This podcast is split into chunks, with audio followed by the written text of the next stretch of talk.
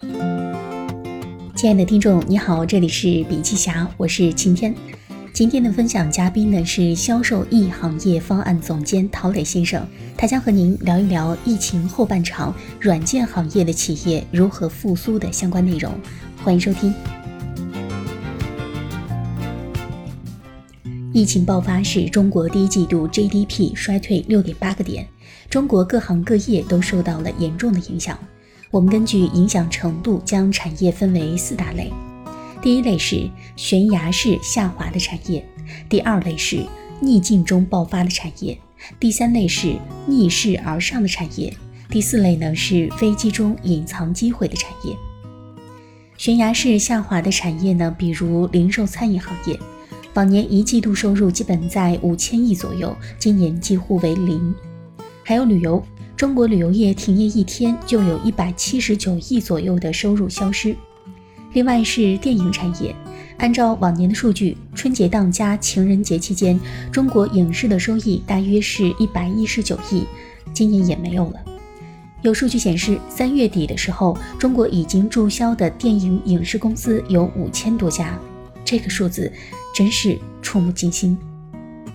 逆境中爆发的产业，比如说游戏产业，像腾讯的《王者荣耀》。有数据统计，在二零年的除夕夜，王者荣耀大概有二十亿元的流水。还有在线教育猿辅导，在疫情期间爆发式增长，拿到了十亿美金的融资。那么，像制造业企业、房地产企业，包括软件行业企业，都属于在飞机中隐藏了很多机会的企业。接下来，我们将更聚焦在疫情对整个软件行业的影响。有记者采访了中国软件协会的副秘书长，他分析了疫情下的中国软件行业。他认为影响比较严重的企业类型呢，有服务外包、海外业务、系统集成和线下培训这四类。影响程度中等的企业类型有电子商务、互联网医疗、远程办公、工业互联网、大数据、个人信息安全、云业务等等，还包括管理软件类。我想，很多企业因为疫情这个黑天鹅的来袭，都在思考应该如何自救。那么，对于软件行业的企业来说，主要面临的营销服务管理瓶颈有以下的几点：首先是获客难。To B 的软件企业获客成本是比较高的，数量又在减少，市场营销需要通过各种渠道进行广告拓展，但是费用以及成本都是不好控制的。市场推广也比较困难，比如说推广渠道单一、推广文案难制作、推广难触达、推广成果难追踪等等。这种情况下，应该如何获客，是很多老板和销售副总、销售人员都很头疼的问题。那么第二个难点呢，就是客户经营难。因为软件是一种管理思想，人的思维不断变化，需求就有可能发生变化。你之前的产品呢，也可能随之发生变化。这样一来，变化一旦发生，软件的成本、人力、物力的消耗就会提高。一般来说，软件行业客户对于产品和服务的要求都很高，稍有差池，客户的满意率就会相对较低。那么 B 端客户一般也都是可以长久经营的客户，但是如果经营的不好，你的客户也会越来越少。第三个难点就是销售过程难，B 端客户一般为项目式销售，销售能力自动化较长，跟进的过程存在多个阶段，不同阶段的数据衔接、跟进进度与内部各部门以及各系统的数据交互、资源协调等等，都会出现难以控制的问题。那么第四个难点呢，就是渠道掌控难。渠道代理商的开拓与客户开拓是一样难的，提升代理商的开拓效率极为迫切。代理商的管理和沟通、培训等服务，往往会影响代理商的销售效率。代理商的忠诚度也是营销管控的重点。那最后一个难点呢，就是项目交付难。在项目交付过程当中，往往出现需求变更、计划延期、成本超标等现象，因此，如何提升项目管控能力成为难点之一。项目上线验收，客户要求高，所以往往满意度是比较低的。在项目交付的过程中，往往会出现需求变更、计划延期、成本超标等现象，因此如何提升项目管控能力，此为难点之一。项目上线验收，客户要求高，所以往往满意度低，因此如何提升满意度，让客户扩展应用，此为难点二。整体来看，软件行业往往缺少营销化的东西，流程难管控，资源难协调。这也是软件行业企业整体存在的问题。那么接下来我们来说一说疫情之下软件企业需求分析以及解决方案。那么首先呢，我们还是要了解一下软件行业，看看软件行业整个发展趋势对于软件行业的营销能力有哪些要求。那么第一点呢，就是对企业服务能力提出更高的要求。以百强企业为例，软件企业有四个发展方向：深耕行业、创新转型、平台建设与赋能产业。每一个方向对团队内部的企业管理能力都提出了更高的要求。那么第二点就是结合需求和背景产生的主要需求点，这里面包括营销获客、客户经营、细化管理以及提升服务。那么，数字化营销的服务平台应该如何打造呢？我将其分为六部曲，因为时间关系，今天只讲前三部分：高层战略、营销获客和客户经营。首先是高层战略。疫情当下，我们的高层战略应该如何制定呢？首先，高层战略包括五个点：第一是战略目标是什么；第二是行业方向如何走。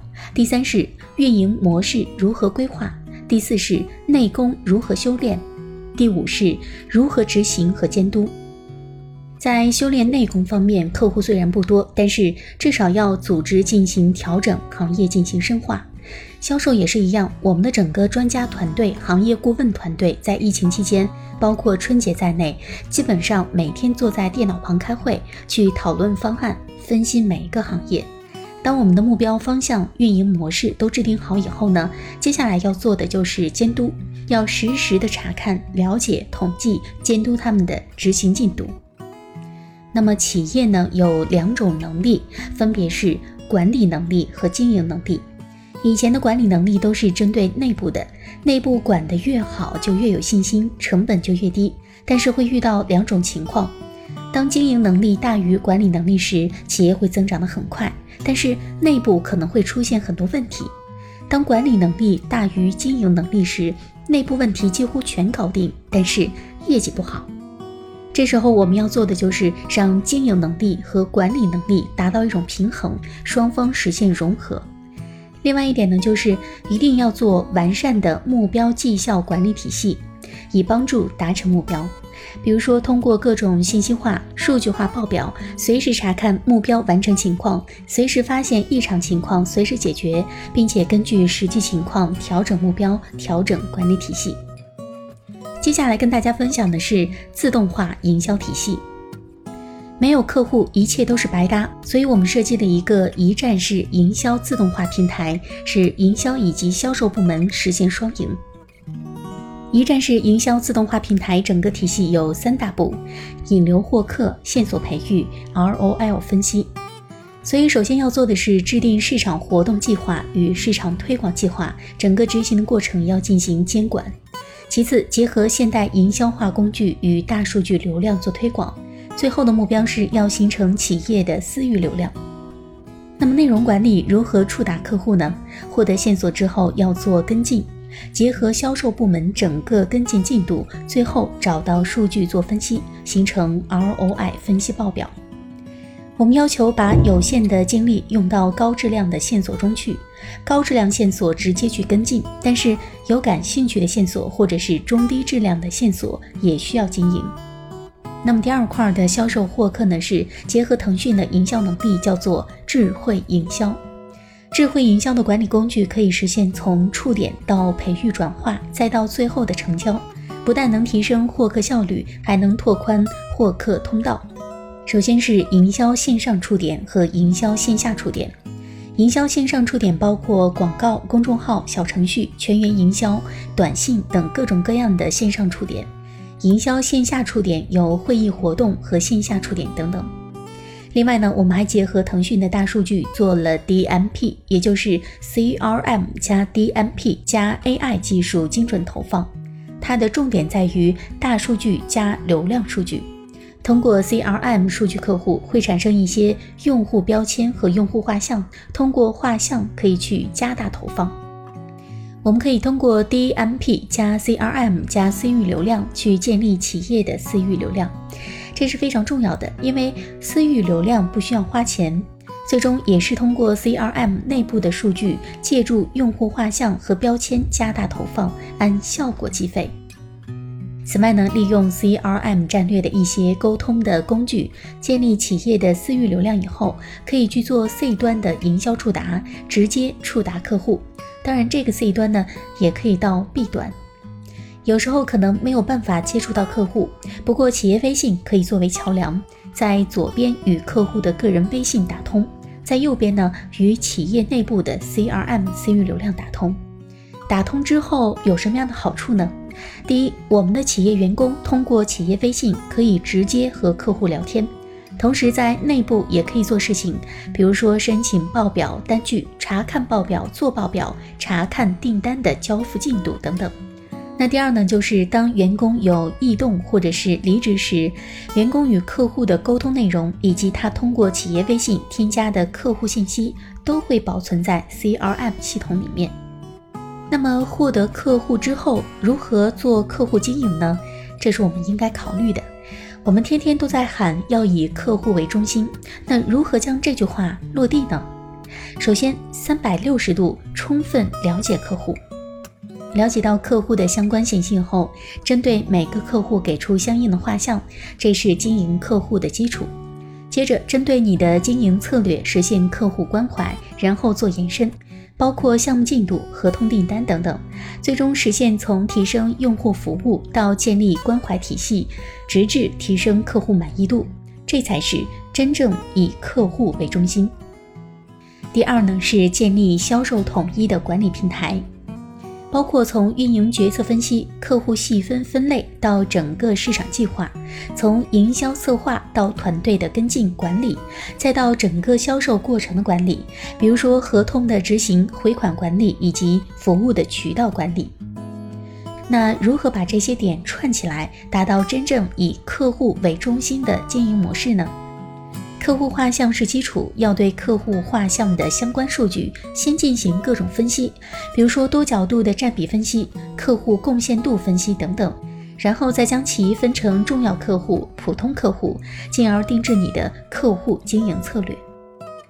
这一点做好以后，进攻策略与防御策略也就水到渠成了。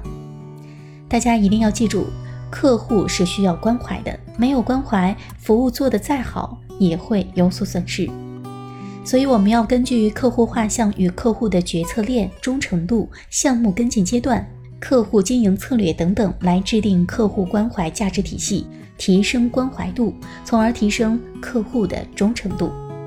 好了，今天的内容分享就是这样，感谢收听，我们下期再见。